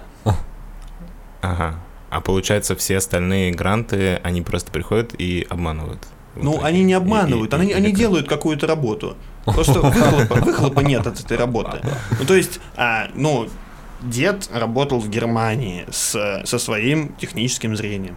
А, это, ну, ком- ему предлагали продать идею. Это до того, ну то есть автопилот, который они делали в 2001 году, до того, как Тесла в принципе существовала как компания. А, и ему предлагали продать, но он отказался и остался работать в России. А, ну, он работает в одиночку, он делает что-то, ну, типа, он каждый день работает, пишет код, которым он, ну, типа, он сам научился писать код по самоучителю C++, гигантской книжке. А, Ну, а, это некоторая проблема, потому что мне сказали его студенты, что, ну, э, есть культура кода, которая, к сожалению, в момент, когда был написан самоучитель по C++, ее не было. И поэтому, ну, когда читаешь Works код, очень сложно. А, но он просто, ну, то есть он не продал технологию, она нигде не, не- ну, в итоге в конечном продукте как хорошая идея, ее нигде нет. И это очень грустно, потому что он делал ее всю, ну, типа, последние 30 лет он этим занимается. Идея совершенно гениальная. А, Это волшебно, но реализовать ее не получилось, потому что, ну, ему не хочется бизнеса большого. А работать с бизнесменами ему тоже не хочется. А, слушай, а ты же с ним общаешься? Ну, вы хорошо Да. общаетесь? Да. А мне просто интересно, он этого не понимает? Как он вообще себе объясняет свою деятельность? Ну, если ты говоришь, что она как бы не имеет никакого результата в конце. А, он, к сожалению, у меня сейчас такой... а, такие вещи, он предлагал мне работать с ним. Но, во-первых, я не программист, мне довольно сложно. Я могу придумывать имплементацию. То есть я думаю, как мы это сделаем и куда мы это добавим. Это волшебно, это, ну, это то, что я могу делать. Но проблема в том, что ему это, как в принципе, не нужно. У него есть дело. Ну, то есть люди любят делать свое дело. То есть если ты скажешь человеку, который копает огород каждый день, что «а давай, ты волшебно копаешь огород, ты волшебно его скопал, давай продадим его». А дальше он что будет делать? Ну, копать ему будет нечего. Придется дел- начинать что-то еще. А э, если дед перестанет этим заниматься, то ну, у него пропадет какая-то цель. Ну, то есть это немножко получается как такая вещь в себе. А он не нужен будет этой фирме? Ну, нет, я просто э, не очень понимаю, у нас, может быть, я не очень понимаю, как это все работает. Есть а, какой-то крутой ученый, который придумал какую-то прорывную штуку, он ее продает, а он не нужен потом этой фирме, как создатель, Он как человек, нужен. который будет дорабатывать, кото- ну, просто он будет это дорабатывать в какой-то компании, которая будет это где-то применять, а не просто у себя там дома в лаборатории. Разумеется, нужен. Была попытка сделать для, ну, то есть, э, деда внедрить такую фирму, которая согласилась. Но когда он поработал два месяца с этими менеджерами, он, ну, ему не понравилось работать с менеджерами, с ребятами, которые занимаются каздевом, вот этой всей штукой, которые не занимаются наукой. То есть, а, у меня, к сожалению, в семье есть такая вещь, как эмо- а, интеллектуальный снобизм. Если человек не закончил МГУ, Мехмат, или МФТИ, или какой-то топовый зарубежный вуз, то он, к сожалению, биомусор.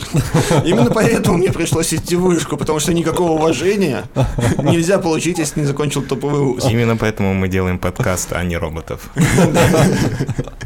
Ну вот, и поэтому очень, э, ну, очень сложно для него будет перестроиться. Я бы с удовольствием помогал, будь у меня какое-то время э, на это. Но, к сожалению, э, у меня сейчас нет времени на это, и мне хочется, ну, то есть я тоже что-то сделал, я тоже, ну, я тоже своего рода ученый.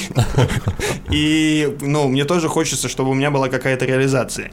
И я вроде как к ней подхожу. Если не считать 24 февраля 2022 года, то у меня была волшебная, ну, прям у меня был простроенный путь на ближайшие 5 лет. Что мне нужно сделать и для чего, чтобы у меня был э, крупный бизнес в этой сфере, который занимается, ну, хорошими вещами, который помогает людям. А, ну, 24 февраля все изменилось, поэтому сейчас я сижу и думаю, что делать дальше, потому что, ну, если у меня нет компонентов, а у людей нет денег на то, чтобы покупать мои, мои продукты, то какой смысл мне что-то делать, вот. Ну, еще, конечно, расстраивают всякие истории про русских головных масках, которые э, почему-то умирают в тюрьме внезапно. Что? Что? Вы не знаете про... Что, е- нет? ру- русский Илон Маск это э, очень крутой э, ученый, э, и который создал бизнес по там там было связано с 3D-проектированием подводных лодок. Мгм. Ну и он умер в тюрьме. А, Вот. Недавно, что ли, как-то была ну, новость несколько или лет. что? Да. А, П- Почему он оказался в тюрьме? Ой, я, может быть, не стоит это рассказывать в подкасте. Ну, ну, в смысле, есть такая вещь, что, ну, у нас не очень безопасно заниматься прогрессивным А, а крутым скажи, бизнесом. как, как зовут этого ученого? Я не могу тебе сказать, я знаю, что я знаю вот кличку его. Но это, ну, это как с Павлом Дуровым. Почему Пав- Павел Дуров не в России не занимается ВКонтакте? Почему он почему-то живет в другой стране и делает Телеграм? Ну, понятно, мы, мы заходим в серую зону. Да. Давайте не будем о грустном, а будем плавно переходить к следующей теме и а, поговорим про бизнес и продажи.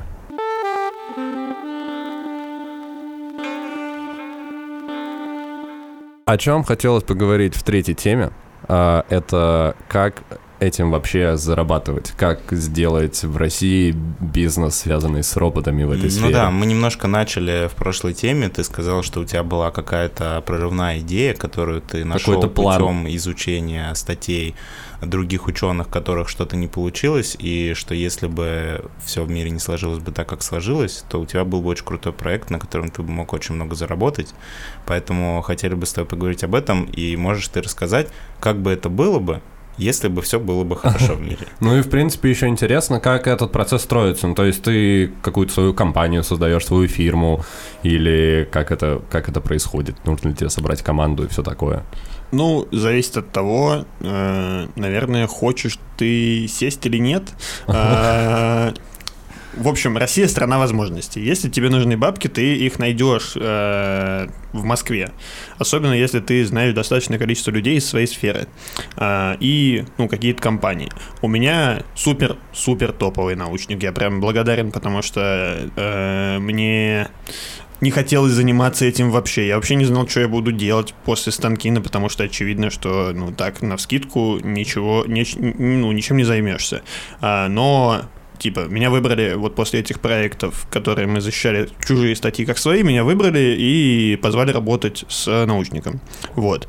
И в этот момент прям, типа, круто, круто все поменялось, потому что, ну, он показал, вот можно робототехникой заниматься, реально заниматься, потому что, на самом деле, за 4 года обучения робототехники мы управляли роботом один раз.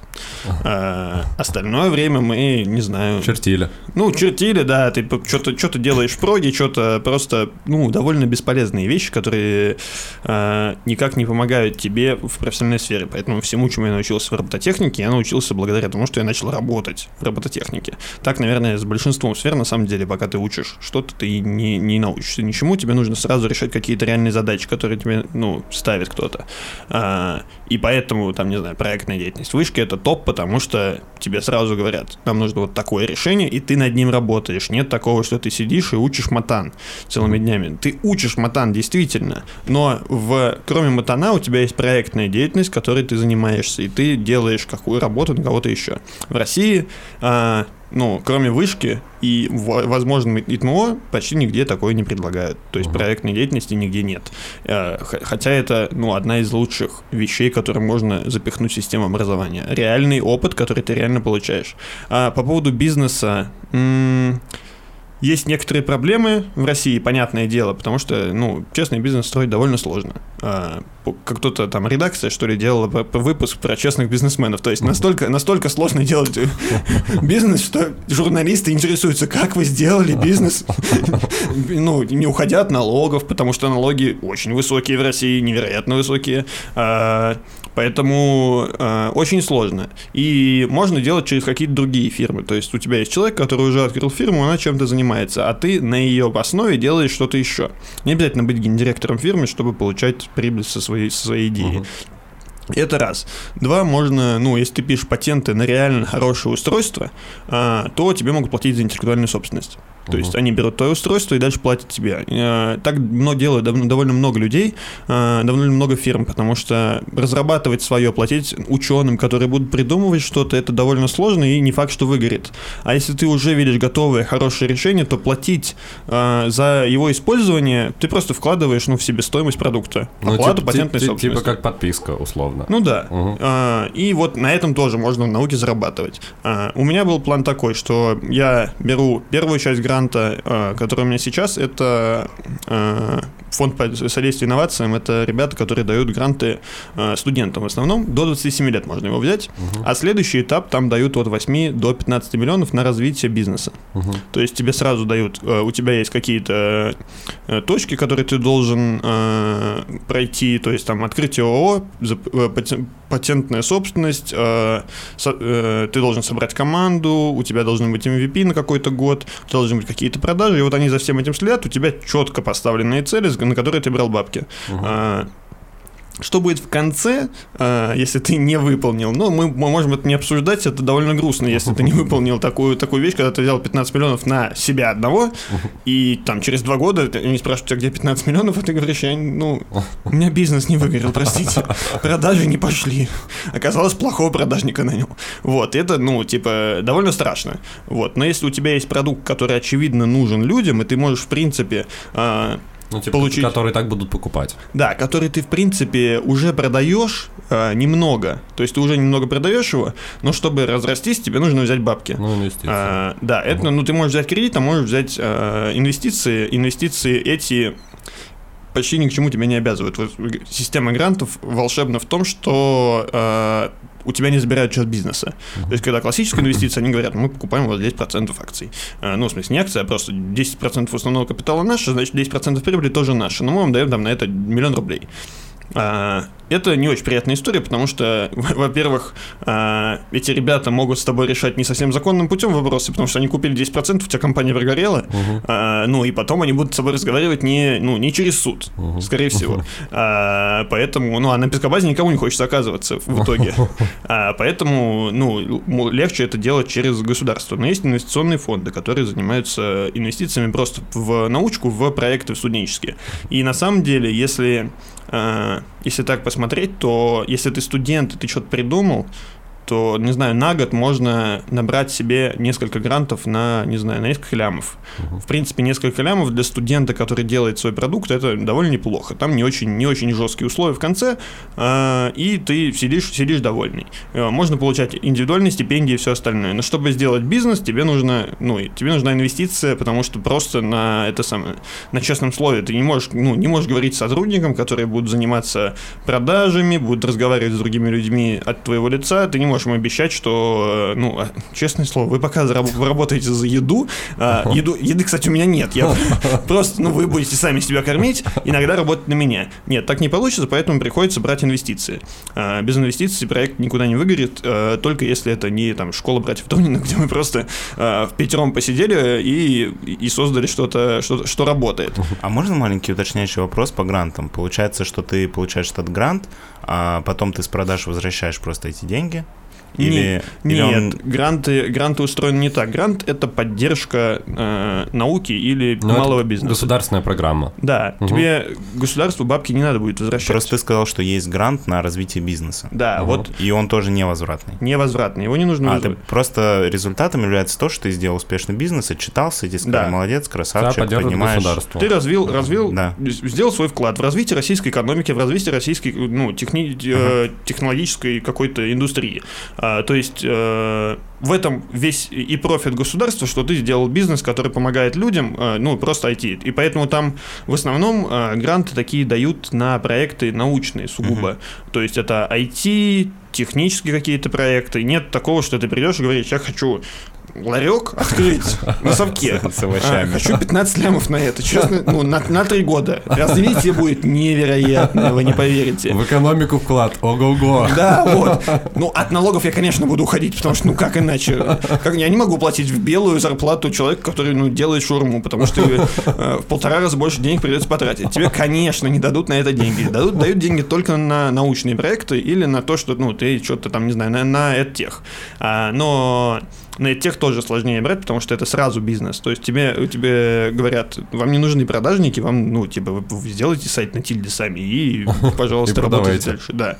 Лешка вам логотип нарисует, и вы это самое.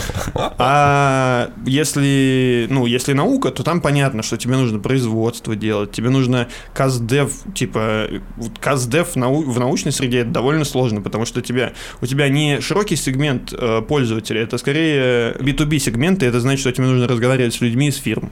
А, если ты будешь разговаривать с людьми из фирм, то кто будет разрабатывать научную часть? А, это значит, что тебе нужно либо брать ученых, которые будут на тебя работать, либо ты будешь брать людей, которые ну, занимаются переговорами, а, или просто менеджеров, или еще что-нибудь. И, ну, очевидно, на это сразу нужны деньги. Ты пока будешь делать свою науку, люди должны уже развивать проект, значит, на это нужны деньги. Ну, команда а, какая-то. Да. Угу. И, ну, как, как со стартом практически любой фирмы. Ну, кроме программистов. У программистов есть немножко другая вещь, потому что они если ты придумал какую-то крутую программу, ты ее продаешь уже готовую, ну, уже готовую, или, ну, то есть ты придумал приложение, дальше тебе все, что нужно сделать, это маркетинг. Угу. А, потому что, ну, у тебя приложение готово. Нет такого, что ты, ну, и ты дальше дорабатываешь приложение. Ну, команда тоже, поддержки еще должна быть. Ну, они, у них э, все равно есть уже какое-то ре- реализация сразу. Ты сделал MVP, угу. и ты можешь продавать уже MVP с, технической, с техническими вещами так сложнее, потому что ты сделал MVP, а дальше тебе нужно оптимизировать производство, оптимизировать поставки, искать людей, которые будут заниматься у тебя производством. Попробуй найди сейчас людей, которые будут ну, там, до, до 60 тысяч заниматься опасным производством. И эти люди, которые ну, на тебя будут работать, им сразу надо платить. И из-за этого ну, тебе сразу нужны бабки. И чтобы стартануть научный бизнес, тебе нужно довольно много денег, потому что э, все оборудование, которое на самом деле производит на, ну, научные вещи, оно дорогое, очень дорогое научное оборудование, просто невероятно. Это не, а, ну, самое дешевое, что из этого есть, вот из, из тех процессов, которые у меня есть, например, это 3D принтеры. Но 3D принтеры каждый, ну, типа, хорошие 3D принтеры, они стоят по сотке за штуку. Мне их нужно несколько, например, а, для печати корпусов. Если мне нужно несколько 3D принтеров, на них нужно рассчитывать амортизацию. Но изначально, изначально мне нужно их купить. А, ну, если я начинаю просто сам, вот я пришел и говорю, мне нужно 15 миллионов. Они спрашивают, у вас фирма есть, которая с вами работает, на базе которой вы будете основывать? Ты говоришь, нет. Тебе, скорее всего, деньги не дадут, потому что сначала тебе нужно открывать ООО После того, как ты открыл ООО с уставным капиталом более 50% на тебя, тебе нужно купить туда все оборудование и нанять сотрудников. И вот на это уже уйдут, типа, ну, очень много денег уйдет на это. А, наверное, лямов 5 уйдет на оборудование, если ты, типа, все, все делаешь аккуратно. Ты, не- ты, разумеется, не снимешь э, склад себе такой, на котором уже будет все подготовлено под твое производство. Если у тебя медицинская робототехника, тебе нужно чистое производство. И там куча, куча нюансов, которые, ну, в которых ты начинаешь закапываться. А, и поэтому гораздо удобнее открывать, о, ну, г- уже на базе э, существующей ООшки начинать работу. А, а- а просто, ну, с главой этой ООшки дог- договариваться, что вот, ну, ты получаешь там 10%, я получаю 90% с прибыли, но, ну, я начинаю с тобой. А, ну, факт, что его могут посадить, конечно, его могут посадить, но зато он получает 10%. Это как те люди, которые подписывают, есть такая, ну, такой тип работает, когда тебя ставят гендиром в э, какую-то фирму, и ты просто подписываешь документы. Я знаю нескольких таких людей. Или как Барни Стинсон был таким человеком в «Как я встретил вашу маму». Он сидел в этой фирме, подписывал бумажки, он получал очень много денег, но все, что ему нужно было делать, это подписывать бумажки. Но основной риск, то, что ему в какой-то момент могут просто посадить. Да, но он, э, и у него спросили же в восьмом сезоне, может, тебя, ты же понимаешь, что тебя могут посадить, тебя посадят, на тебя все, ну, на тебя все с черные схемы, он, он говорит, я в первый же день об этом подумал, договорился с ФСБ, ну, с ФСБ американским, как оно там называется, FBI. Или Ф- ФБ. FBI, FBI. ФБР. ФБ, да, спасибо. Федералы, короче. Да. И, ну, и они, это сам, но я, мне, мне же, я же не на других людей работаю, я работаю, типа, чтобы мне было хорошо, и чтобы я делал какую-то полезную вещь для людей. И поэтому, если я делаю полезную вещь для людей, то мне, не- ну, совершенно невыгодно, чтобы гендиректора фирмы, с которой я работаю, посадили. Это будет довольно странно, потому что, скорее всего, ко мне потом тоже будут вопросы. А, если я как наемный сотрудник почему-то получаю 90% прибыли с, это самое, с э, продукта. Вот, и на самом деле делать это все очень сложно. Но у меня был довольно четко выстроенный план, что я сейчас заканчиваю первую часть гранта, получаю вторую, э, совершенно довольный начинаю делать полезный для людей бизнес. э, но проблема в том, что довольно-таки быстро деньги обесценились. Ага. И они обесценятся еще сильнее. И продукт, который я собираюсь про- про- производить, на самом деле является основной, основной его сегмент это B2C. Мгм. А, и в момент, когда у людей не хватает денег на еду, а, вряд ли они будут покупать мою продукцию. Возможно, возможно, они будут покупать ее, потому что Uniqlo закрылся и больше негде тратить деньги, а, кроме как на еду. Но это тоже вряд ли, потому что все-таки, если у тебя сегмент B2C, то э, в момент кризиса ты можешь, ты можешь ну, сидеть, сосать лапу. Поэтому гораздо, ну, возможно, для меня сейчас гораздо интереснее уехать учиться у, ну, Ну, типа набираться ребят. опыта, переждать и, возможно, в дальнейшем делать. Слушай, у меня был еще вопрос а, по поводу того, какую ты в этом во всем занимаешь роль. Ну, то есть ты, получается, как шоураннер, стартапер всего, всего этого бизнеса. Ну, типа, у тебя твоя идея, ты организовываешь все эти процессы, набираешь команду. Ну, то есть, по сути, это прям твой проект, а ты руководишь стартапом.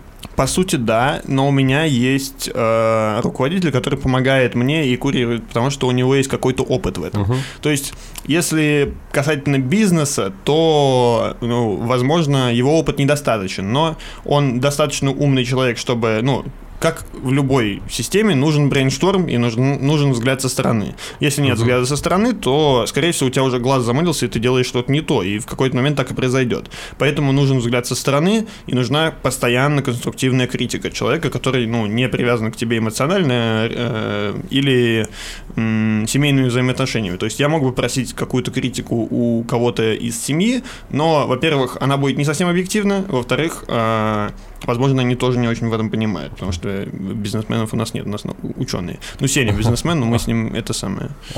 Э, Ты можешь немножко рассказать вообще, в чем заключался твой продукт и твоя идея? Или, или, Или это это конфиденциальная информация? Нет, ну вот эта информация конкретно не конфиденциальная, это Ну, можно в общих чертах просто, что это был, была за вещь, что она должна была делать и в чем ее уникальность, чтобы вообще слушатели понимали, а бизнес на чем ты планировал его построить.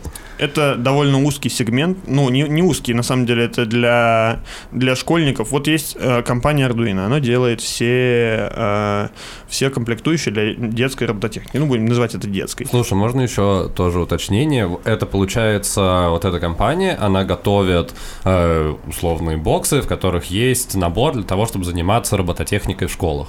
Да, Там есть какие-то платы, еще что-то, на базе которых ты можешь какие-то свои разработки делать в школе. да, да. И у них есть какие-то компоненты, э, которые у них есть ключевая плата, основная, и есть какая-то периферия, датчики, лампочки, светодиоды, все что угодно. все что угодно ты можешь купить. А, но вот тот датчик, который сделал я, его нет. Вообще ни, никак. Э, Есть датчики силы. Датчики силы, они э, просто, ну, это считывают усилия. Есть трехкомпонентный, это значит, что ты считываешь усилия по трем осям. Но трехкомпонентный датчик силы, который, э, ну, который делают на рынке, стоит от 8 80 тысяч рублей. Э, И их делают не в России, поэтому сейчас они, соответственно, стоят гораздо больше. И это такая вещь, которая к Arduino не подключается, потому что это профессиональный датчик, который подключается через сложную систему к компьютеру, и только тогда он будет работать. Если же ты м, делаешь что-то для Arduino, то это просто э, что-то за 1000 рублей, должно быть не более 1000 рублей стоимости, иначе дети не смогут это купить. А, поэтому у тебя там техпроцесс должен выс- быть выстроен так. А, подожди, а они это должны будут сами покупать? Нет, это... бу- э, Я думал, что ты планировал, что это будет включен в набор, который выдают в школе. Да, у нас есть российская компания, которая занимается э, м, продажей оборудования в этой компании, ну, Arduino в России. И можно договариваться, ну, то есть можно идти и договариваться с ними. Или можно продавать, ну, то есть можно продавать свои готовые наборы сразу школам. То есть один из планов был такой, ты приходишь в школу, у них есть робототехника, ты об этом знаешь. Ты говоришь, мы даем вам преподавателя, Мгм. и вот эту вещь. Он показывает, как это делается, а дальше вы миллион решений. Это как в Дети шпионов было, когда дядя, это высокая культура, Да-да-да. Отсюда Дядя- детям шпионам то, что нужно. дядя дал им э, резиновые браслеты, вот когда у детей шпионов куча гаджетов, и он- они спрашивают, ну это же просто резиновые браслеты. Нет, это невероятная технология, но каждое применение этой технологии ты должен придумать сам. Вот, и то же самое, то есть ты приносишь детям, дети вообще, ну, волшебные существа, они могут очень много вещей придумать. Ты приносишь детям какое-то оборудование и говоришь, ну, играйтесь. Вот ты объясняешь им, как его подключить, и говоришь, играйтесь. И дальше дети начинают играться и придумывать что-то еще. Ну, получается, ты планировал продавать это государству. Ну, школы же Школам, государственные, да, правильно? Да. А, школам, компаниям, а, которые дел, занимаются просто детской робототехникой, то есть есть, есть он же школы, которые занимаются Ну, типа робототехникой, частные. да. А, есть ЦТПО, это Центр тех- э, технического, технологического, педагогического образования. Образование. А, Что-то такое. А, Я извиняюсь, если это было мимо. Э, Просто вот есть ЦТПО, это ребята, которые занимаются конкретно прям наукой среди детей. То есть они занимаются робототехникой, 3D-печатью, программированием, ну, такими не наукой, а вещами, которые прям технически могут помочь детям. Ну, в сфере образования. Да. А, и они государственные. Ты к ним тоже приходишь и говоришь, у них есть какой-то бюджет. Они, и говоришь, мы вот продаем вам такую штуку за столько-то. И они покупают, а дальше дети с ней играются. И ты можешь взять и пос- послать к ним преподавателя. Он обучит детей, а потом дети начнут придумывать сами а, применение для этой технологии. Но есть еще несколько применений, которые мы придумали уже и готовы э, делать на их основе э, продукты. Например, там перчатку для инсультников. У инсультников есть проблемы с моторикой. И из-за этого э, для них есть разные тренажеры на пальцы. То есть мелкая моторика тренируется. А мы ставим им под, под- под- под- пальцы датчики, например, которые светятся. И для инсультника, у которого есть проблемы, им нужно постоянно тренироваться, чтобы восстановить моторику, они начинают... э, У него под пальцами есть 5 датчиков. Все это выглядит как мышка, из нее торчат датчики. Ты, жмё- ты, ты начинаешь жать на светящиеся датчики, да? А, и у тебя мелкая моторика потихоньку... Это такая тренировка. Ну, у тебя типа, есть чтобы усилие. контролировать свое нажатие. Да, и мы, и у тебя, например, э, есть задача нажать с такой-то силой. И пока ты не нажмешь с такой силой, у тебя датчик зеленым не загорится. Мгм. И если ты нажал этим пальцем, ты переходишь к следующему, или другая последовательность, или еще что-то такое. Вот для инсультников, для людей с проблемами с мелкой моторикой, развитием, это прям золотая жила. Есть ну, прям применений придумано много, но ну, для этого, для того, чтобы их воплощать, то есть я какую-то часть сделал, но для того, чтобы их воплотить, нужны средства.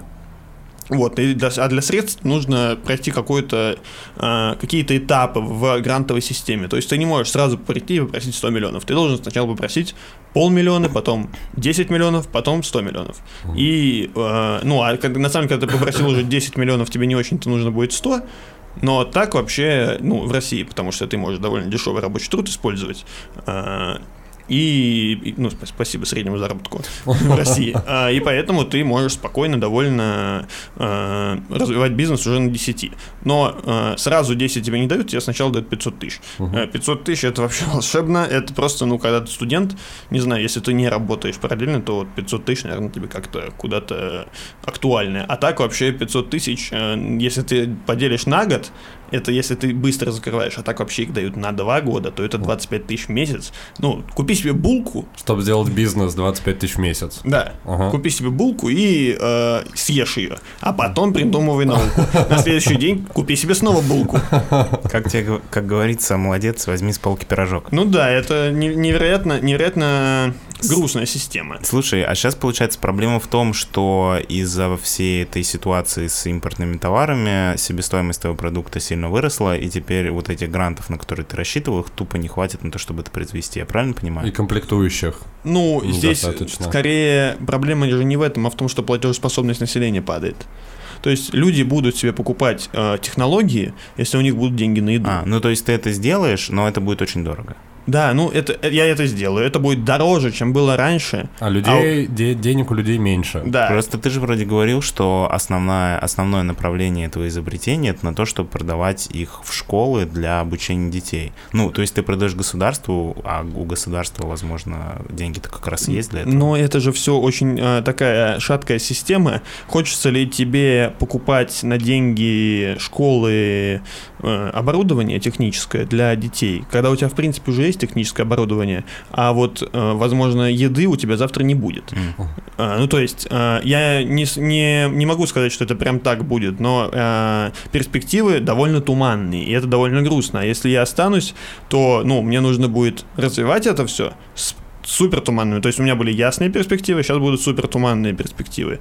И просто, ну, просто грустно, если на самом деле ты не можешь, ну, люди не могут ничего себе купить, да, а ты приходишь и предлагаешь им техно- какую-то технологическую новую базу для того, чтобы они что-то придумывали, что-то делали. Это, конечно, ну, они могут придумывать и делать, но в момент, когда у них не будет, э, ну, базовых, базовых вещей, им совершенно будет не до Ну, как этого. пирамида масла. Слушай, я хотел спросить еще э, по поводу процесса и твоей роли немножко. Насколько я понимаю, тебе же приходится, э, помимо того, что ты занимаешься наукой и что-то разрабатываешь, как э, стартапер, ты должен еще понимать что-то там в маркетинге, в продвижении, в продажах, и тебе тоже приходится в этом во всем э, развиваться и разбираться. И не смущает ли тебя это, во-первых, насколько э, сильно тебе приходится в этом ра- развиваться, или ты просто нанимаешь людей, которые закрывают эти задачи? И не смещается ли у тебя фокус, типа, с твоего любимого дела на именно вот это вот э, менеджмент, ведение бизнеса, развитие бизнеса и так далее? Ну, на самом деле, ведение бизнеса, развитие бизнеса и менеджмент – это все очень интересные вещи, если делать это с научным подходом, типа как у Эрика Риса. Lean Startup – это система, по которой работает э, Toyota, и многие очень компании сейчас, потому что это научный подход к ведению бизнеса. Вот. И если по этой системе идти, то это просто, ну, очень интересно, супер интересно. А, поэтому, ну, не, меня не смущает переход на эти вещи. А, то, что нужно учить в маркетинге, а, так как у меня бизнес еще не стартанул, потому что я жду а, конца, ну, то есть мне нужны деньги, деньги, инвестиции дают по шагам, я первый шаг забрал, жду второй. Вот. На второй тебе нужно под- подать отчет, в принципе, отчет э, о том, что за работа была проделана, у меня есть, и, в принципе, мне должны дать следующий этап.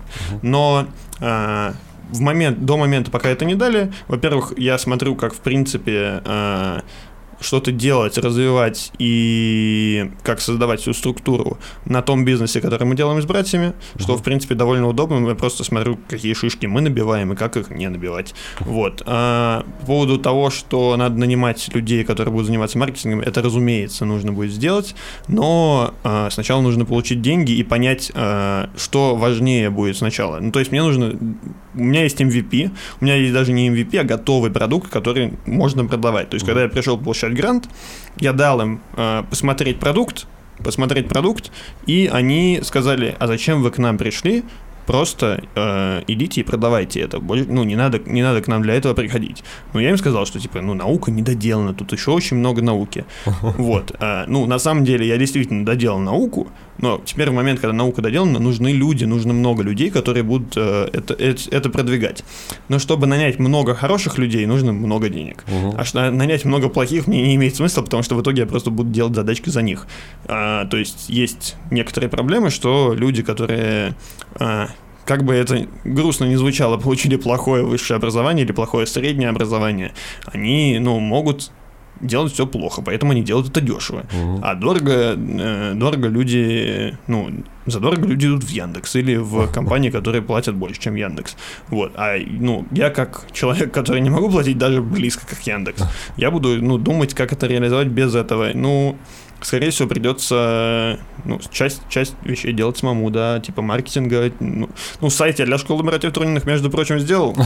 Он, конечно, ну, на тильде, но я, мне на тильде подходит пока, да. Ну, и он выполняет свою функцию, насколько я понимаю, приводит клиентов, рассказывает о вас и все такое. Да. А, еще вопрос, э, я думаю, уже в завершении по поводу денег. Вот ты говоришь, тебе дают деньги, но ты эти бюджеты сам распределяешь. Ну, то есть понятно, что у тебя часть уходит на зарплаты там сотрудникам, на производство, на закупку и так далее, а в каком размере ты себе определяешь заработную плату? Или ты зарабатываешь только на продажах?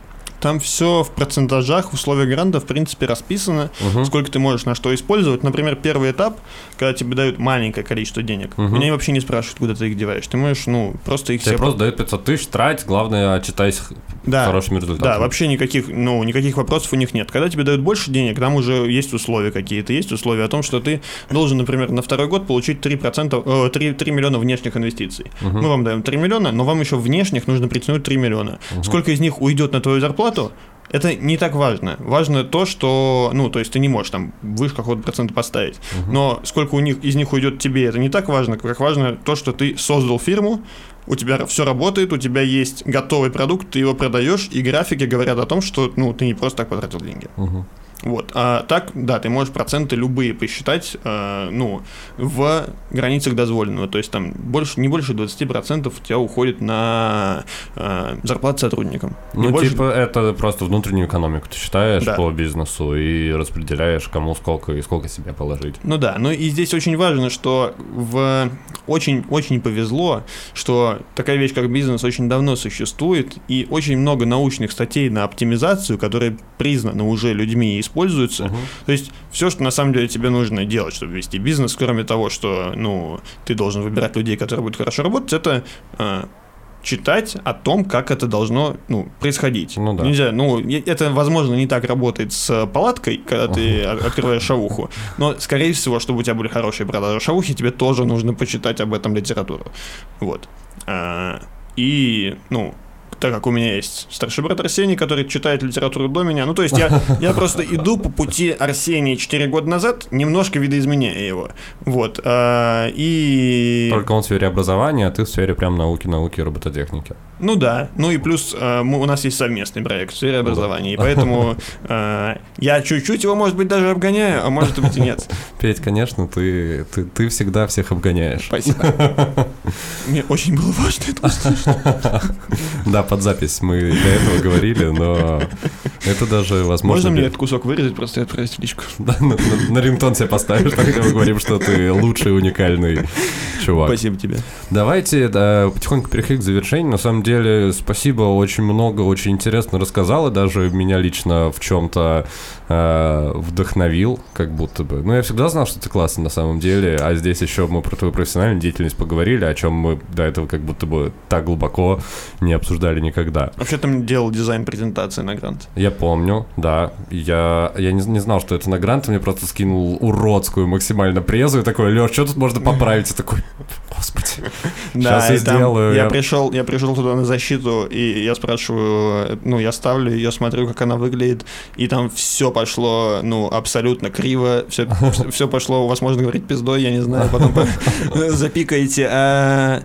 Так вот, и я спрашиваю, в чем дело? Это Российская Академия Наук. Ты представь, что ты представь, приходишь в самую старую советскую квартиру, и там стоит проектор посреди квартиры. Это все, что там есть. Вот. И, ну, я пришел туда на защиту, и они такие, у нас нет шрифтов.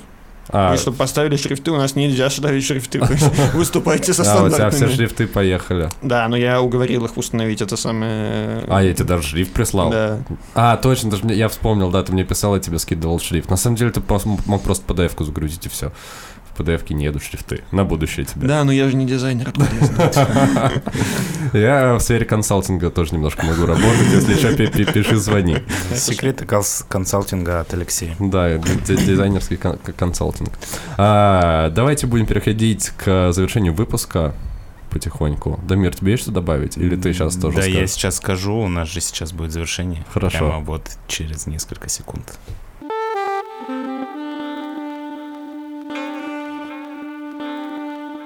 Друзья, вы слушали 78-й робо-выпуск подкаста «Крысиное товарищество».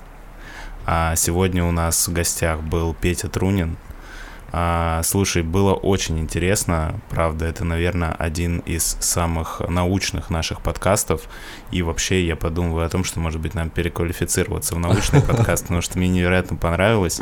Вот, было очень интересно, и спасибо большое, что пришел. Спасибо большое, что позвали, ребят. А, скажи, какие у тебя впечатления? Наш фирменный вопрос, да, у нас если фирменный что. вопрос да. для гостя. Да, Какие я у тебя знаю, впечатления от подкаста? Так ли это было, как ты ожидал, или нет? И что вообще ты сейчас чувствуешь? Блин, очень профессионально. А, у меня немножко болит горло от того, что я никогда столько не говорил подряд. Но так вообще мне очень понравилось. Спасибо большое. Э, Очень, очень весело было. Ну, как обычно. Вот Да. с вами. Это главное, что мы классно проводим время, еще делаем какой-то интересный продукт, который люди послушают и, может быть, что-то новое для себя почерпнут и получат эмоции. А чтобы этих эмоций было больше, у тебя есть возможность это пожелать нашим слушателям на следующую неделю и так далее. Я вам желаю курса доллара по 75 и, ну, конца всей этой ситуации. Это очень важно для всех. Вот. Хорошо. Отличное пожелание. Да, отличное пожелание. А с вами, как обычно, были э, Лысый парень и парень футбол Кристина Товарищество и Петя Трунин. Всем отличной недели. Пока-пока. thank you